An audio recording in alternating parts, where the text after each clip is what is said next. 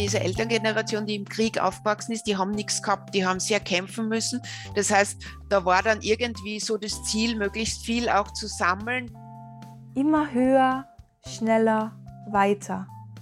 Ist das der Leitspruch unserer Generation? Ist es überhaupt möglich, diesem Wahn zu entgehen? Dann gibt es natürlich auch einen Grund, dass man sich einfach sicherer fühlt, wo es so in die Messi-Geschichte geht. Gegenstände können e-, eine Art von Sicherheit vermitteln, eine vermeintliche. Minimalismus, ein Begriff, der auf die US-amerikanische Kunstszene der 60er Jahre zurückzuführen ist. Die Minimal Arts Strömung hat KünstlerInnen dazu bewegt, sich auf das Wesentliche, oft nur Striche oder einfache Strukturen in der Kunst zu fokussieren. Mit dem Begriff Voluntary Simplicity, also freiwillige Einfachheit, hat Sozialphilosoph Richard Gregg 1936 den ersten Ansatz zum Thema gegeben. Jedoch wurde dieser erst in den 70er Jahren von einer Zukunftsforschergruppe verbreitet. Was bedeutet überhaupt der Begriff Minimalismus? Dr. Karin Klug beantwortet dies in ihren Worten. Ich bin Psychologin, klinische Gesundheitspsychologin mit einer Praxis. Ich arbeite in Graz in der Steiermark und habe auch da, also sowohl aus persönlicher Erfahrung als auch im beruflichen mit dem Thema Minimalismus schon länger zu tun auch. Aus meiner Sicht würde ich sagen, es geht darum, sich auf das Wesentliche zu besinnen. Ballast abzuwerfen, alles, was man nicht braucht, ob das jetzt Dinge sind, materielles, aber natürlich auch äh, nicht materielles, Kontakte, Beziehungen, Aktivitäten, was auch immer, dass man einfach schaut, was ist das, was ich wirklich brauche, was ist wesentlich im Leben, was ist die Essenz und den Rest streiche ich. Ein Mensch besitzt im Durchschnitt 8000 bis 10.000 Dinge, braucht jedoch nur einen geringen Teil. Kleidung, unnötige Möbel, alte Zeitungen, und tausende von Tassen, wobei man nur seine zwei Lieblingstassen verwendet. Oftmals merken wir gar nicht, wie viel Unnötiges wir beherbergen. Ich arbeite ja ganz stark im Bereich auch Stress und Burnout. Und für mich hängt das durchaus zusammen, weil Konsum heißt, ich muss ja mal das Geld verdienen. Das heißt, ich muss arbeiten, das Geld verdienen, um konsumieren zu können gibt es den schönen Spruch, man arbeitet, um Dinge zu kaufen, die man gar nicht braucht, um Menschen zu gefallen, die einen gar nicht interessieren. Und was da sehr oft passiert ist, dass viele Menschen das einkaufen. Das ist oft so eine schnelle Befriedigung. In dem Moment, wo man etwas kauft, hat man so ein leichtes High. Und wenn man daheim ist, braucht man es vielleicht gar nicht mehr und legt es weg. Wegwerfen und loslassen klingt zuerst nicht machbar. Doch ist es erlernbar?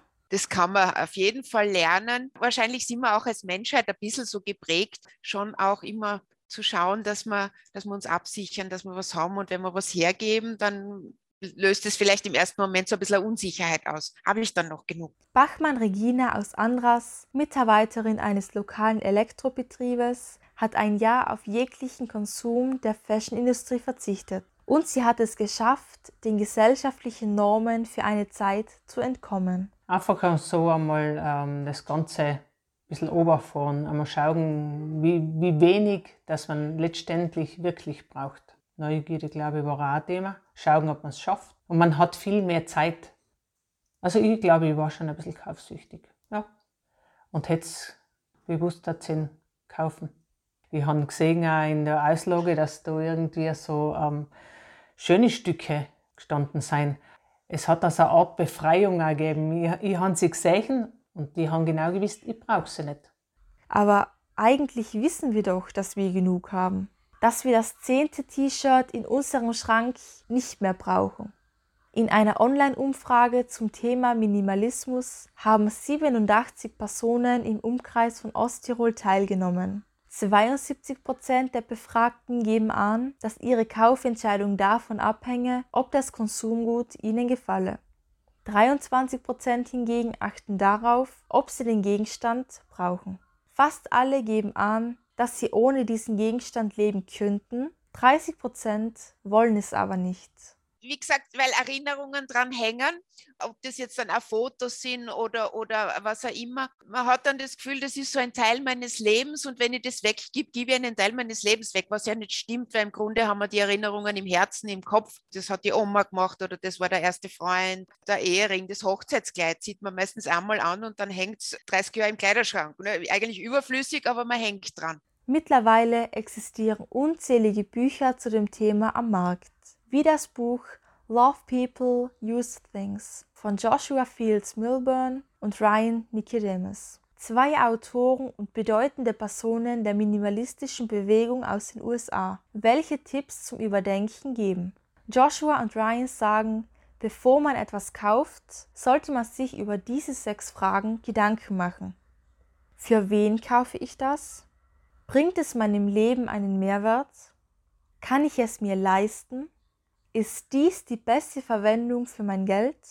Wie hoch sind die tatsächlichen Kosten und würde die beste Version von mir selbst diesen Artikel kaufen?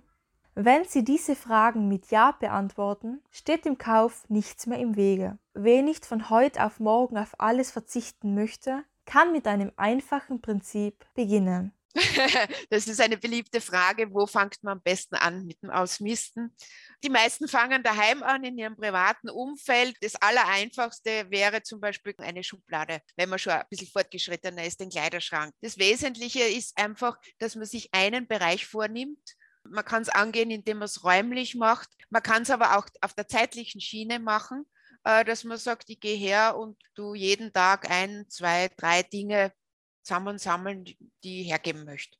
Ein Umdenken findet bereits statt. Vor allem seit der Covid-19-Pandemie hat man einen Umschwung gesehen, teilweise in die minimalistische, teils auch in die andere Richtung. Auf der einen Seite haben wir ja in den Geschäften nicht mehr einkaufen können. Damit ist auf der einen Seite das Konsumverhalten ja schon eingeschränkt.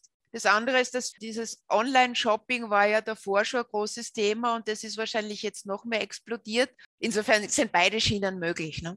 Am Ende der Umfrage haben 70 TeilnehmerInnen angegeben, sie könnten sich vorstellen, einen begrenzten Zeitraum minimalistisch zu leben bzw. ihren Konsum zu überdenken. Gründe dafür wären positive Einflüsse auf die Umwelt, sich auf das Wesentliche zurückzubesinnen und weil es Geld und Nerven spart.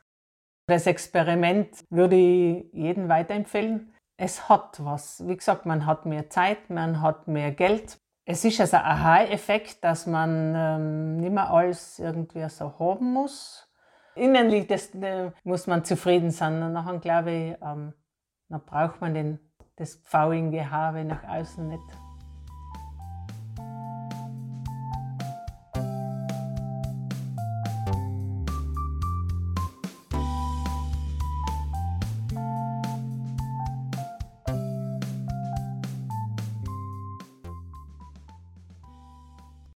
Sie hörten den Audiobeitrag Minimalismus. Sind wir die Summe unseres Besitzes von Luisa Mistelberger und Lara Weidlaner. Dieses Projekt ist im Zuge des Schülerpreises Klaus entstanden. Die Musik wurde von uns selbst produziert. Des Weiteren sagen wir vielen Dank an unsere Interviewpartnerinnen Dr. Karin Klug und Regina Bachmann. Ein herzliches Vergelt's Gott an Karin Durecker, Irschi Gasperi und Professor Magister Alexandra Reider.